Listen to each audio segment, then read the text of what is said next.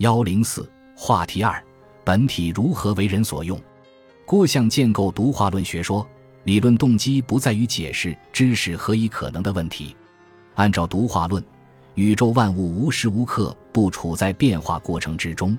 就人自身来说，象者之我非复今我，不能构成认知主体；就人外之物来说，时不暂停，而今不遂存，也不能构成被认知的客体。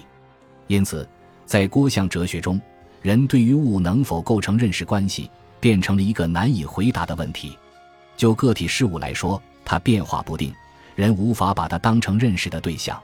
死者以自死，生者以自生，圆者以自圆，方者以自方。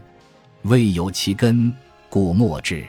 就各种事物的关系来说，由于相互之间不存在着具体的因果联系，因而人也就无法形成知识。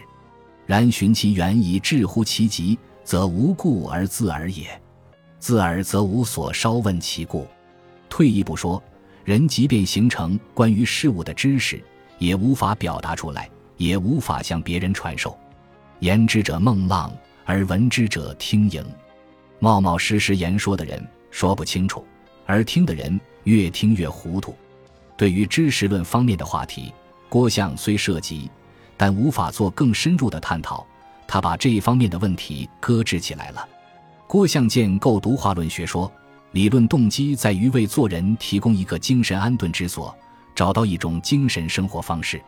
因此，他必须在人同玄冥之境及同本体之间建立起联系，回答本体如何为人所用的问题。他认为，玄冥之境尽管不是人可以认识的对象，但是人可以体验到的境界。人通过体验玄冥之境，安排自己的精神生活。他把人体验本体的途径叫做冥合。他说：“夫物有自然，理有至极，循而直往，则冥然自合。至理之极，但当明之，则得其殊要也。冥合是一种神秘的体验，不是通常所说的认识，不必借助于感官和心知。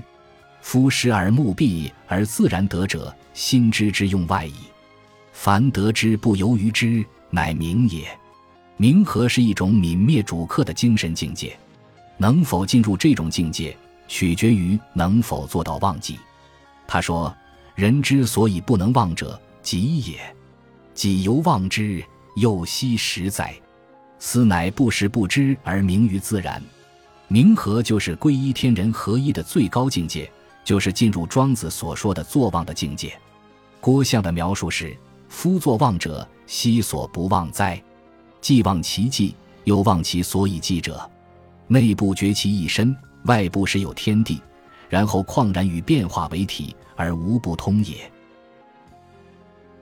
本集播放完毕，感谢您的收听，喜欢请订阅加关注，主页有更多精彩内容。